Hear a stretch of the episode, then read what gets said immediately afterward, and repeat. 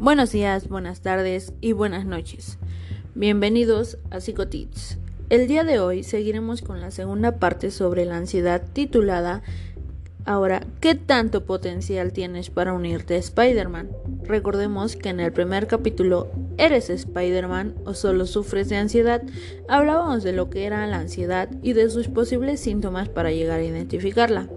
Bien, en este capítulo hablaremos sobre las causas, complicaciones y tipos de ansiedad. Sin más por el momento, comenzamos. De acuerdo con la autora Davis K en 2019 menciona que estas son las principales causas de la ansiedad.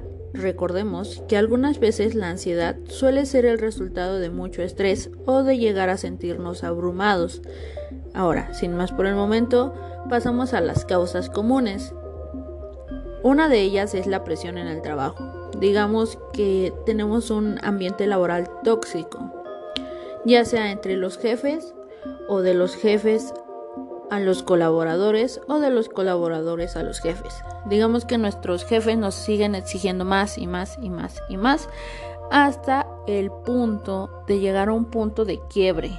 Quieren ver qué tanto aguantamos para ver si somos eficientes en dentro de una organización. Eso lo único que va a hacer es causarnos estrés, a lo cual nos va a causar ansiedad y no vamos a poder reaccionar de la manera adecuada y nos vamos a poder enfermar. Entonces realmente eso no tiene sentido el que las organizaciones nos hagan llegar a un punto de quiebre. Ahora bien, también está la presión financiera, cuando no se cuenta con los recursos monetarios o económicos para solventar nuestros gastos. Cuando ya es quincena, cobras, pero después de a las 15 días, digámoslo así, la quincena se recorre ¿Y qué haces con el dinero que ya no tienes? Necesitas conseguir más dinero. Bueno, empiezas a pensar, empiezas a estresarte y empiezas a sentir la presión. Problemas tanto familiares como sentimentales. Puede que tengas problemas familiares con tu mamá o con tu papá o con algún hermano, pero también a eso súmale que tengas problemas con tu pareja actual.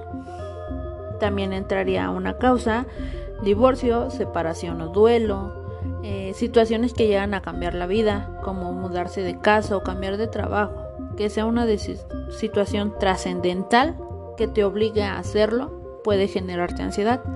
También una menor movilidad o función física, es decir, si nosotros nos caemos de las escaleras y nos fracturamos o nos esquinzamos de manera que tengamos que perder una movilidad, bueno, pues eso nos va a llegar a causar ansiedad y mucho estrés.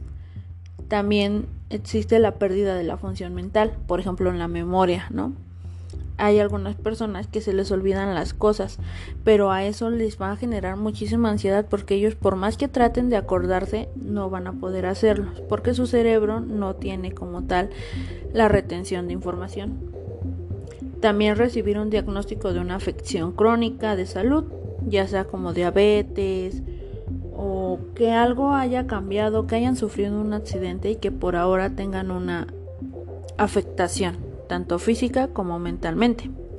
También puede verse relacionado con otros factores como es fobia social, eh, trastorno obsesivo compulsivo, el llamado TOC, eh, trastorno de estrés postraumático.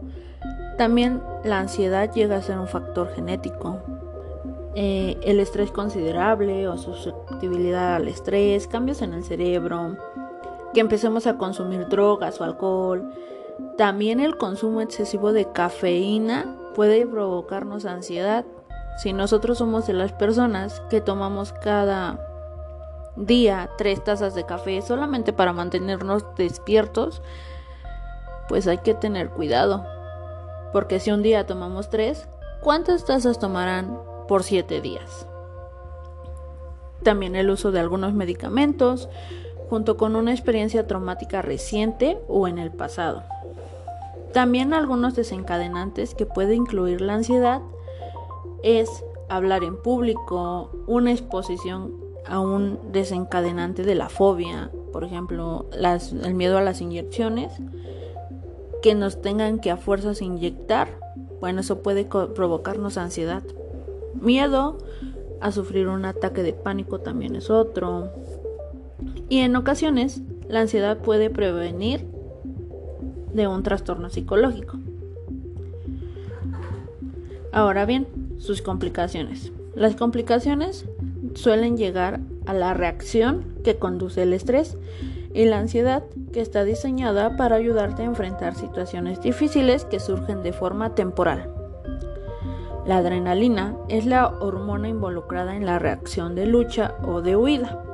Una liberación repentina de esta hormona llega a provocar al cuerpo para huir, o bueno, lo llega a provocar o a preparar para huir del peligro o enfrentarlo físicamente. En condiciones normales, los niveles de adrenalina vuelven rápidamente a la normalidad una vez que se haya enfrentado o se haya eliminado el miedo. Sin embargo, si la ansiedad persiste y los niveles de adrenalina permanecen altos, pueden llegar a surgir problemas.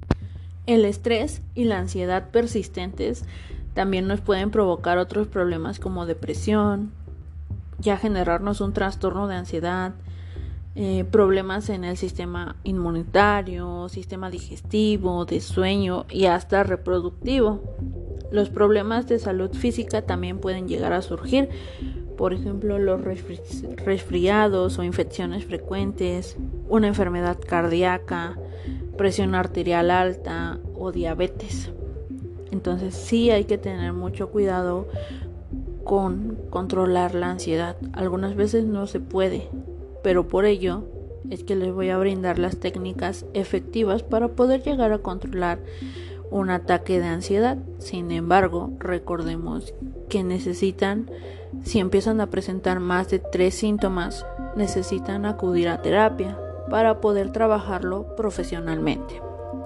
Bien, ahora, diferencias entre el ataque de pánico y un ataque de ansiedad. Bien, un ataque de ansiedad puede tener un desencadenante específico, como un examen, problemas en el lugar de trabajo, un problema de salud o un problema sentimental. Eh, resulta ser que no es una afección diagnosticable.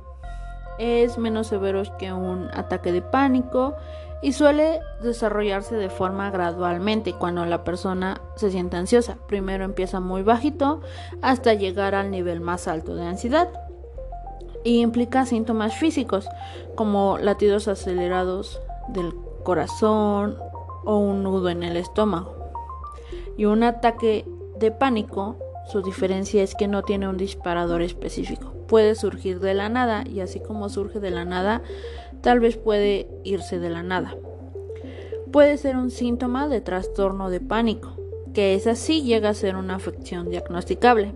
Se llegan a presentar varios síntomas, no nada más surge con un solo síntoma, no, tiene que presentarse al menos tres síntomas, tres o cuatro síntomas, para que se le considere un ataque de pánico. Puede suceder si una persona se siente tranquila o ansiosa, presenta síntomas físicos, sentimientos de terror tan intensos que la persona teme una pérdida total de control o la muerte inminente.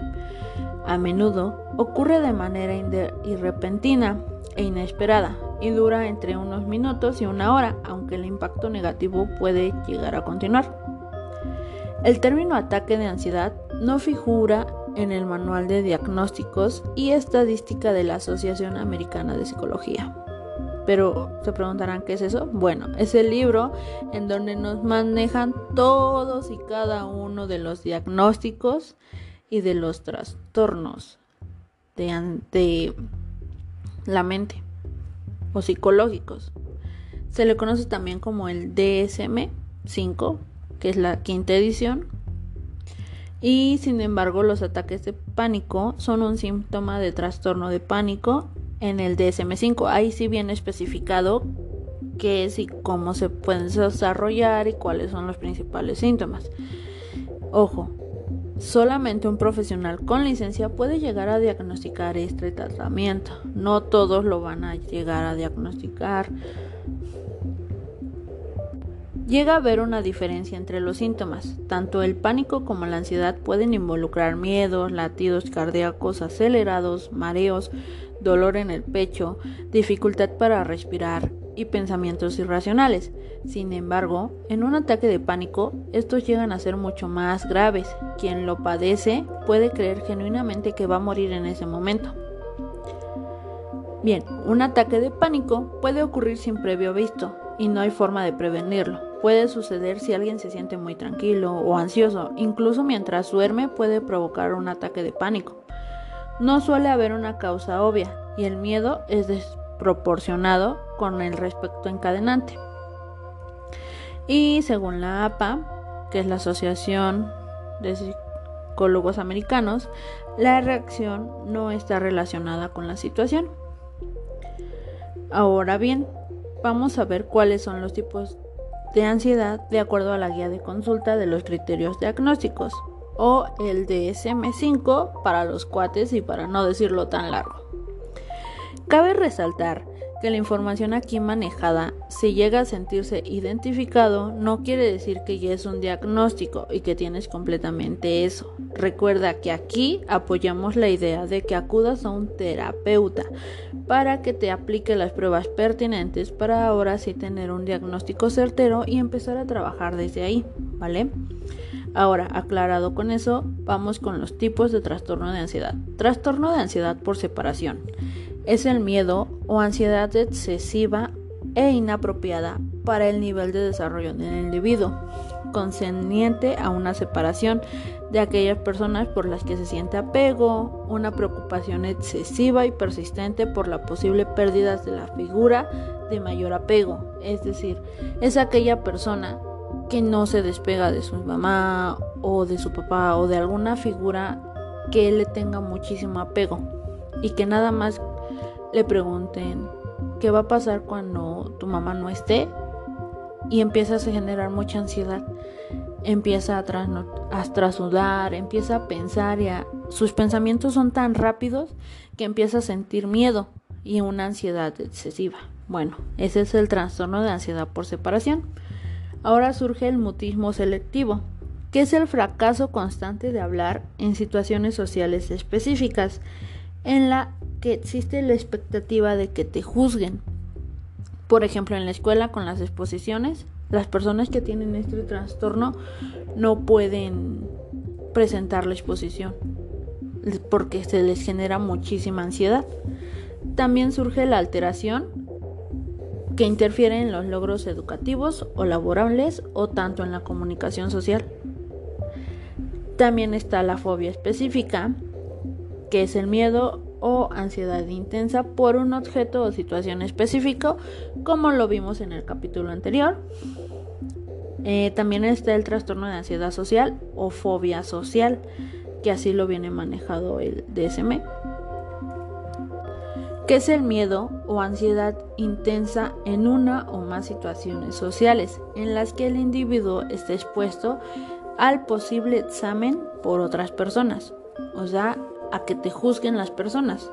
Algunos ejemplos son las interacciones sociales, es decir, no pueden llegar a mantener una conversación ni reunirse con personas extrañas. Ser observado ya sea comiendo o bebiendo, para ellos es generarles muchísima ansiedad y actuar delante de otras personas, por ejemplo, dar una exposición o una charla, simplemente les genera muchísima ansiedad y llega a haber alteraciones los cuales hacen que no se presente para trabajarlo. También existe el trastorno de pánico, que son ataques de pánico imprevistos recurrentes. Un ataque de pánico es la aparición súbita de miedo intenso o de mal intenso, que alcanza su máxima expresión en minutos. También está el trastorno de ansiedad generalizada, que es la ansiedad y preocupación excesiva, junto con una anticipación aprensiva que se produce durante más días de los que ha estado presente o ausente, durante al menos mínimo seis meses, en relación con diversos sucesos o actividades. O sea, ¿qué quiere decir con esto? Que va a ser la preocupación excesiva por un periodo de seis meses en todas las actividades, como la actividad laboral, como la actividad social o la actividad escolar y aquí al individuo le es difícil controlar dicha preocupación. Todo le va a preocupar. También está el trastorno de ansiedad inducido por sustancias o medicamentos que empiecen a consumir drogas, psicotrópicos, alcohol y empiecen a generar propiamente su ansiedad. También está el trastorno de ansiedad debido a otra afección médica, que son los problemas de salud con ciertas características o síntomas. Y pues bueno, esos son los tipos más importantes del trastorno de ansiedad. Si quieren que hable de un tema en específico, no olviden dejármelo en mis redes sociales. Y bueno, estas son las principales causas, tipos, diferencias que tiene la ansiedad y cómo nos podría llegar a afectar. Recuerden, si presentan algunas de esas complicaciones, acudir a terapia y sin más por el momento, me despido, esperando que puedan acompañarme en la siguiente emisión de Psicotips y que sigan pasando un excelente día. Hasta pronto.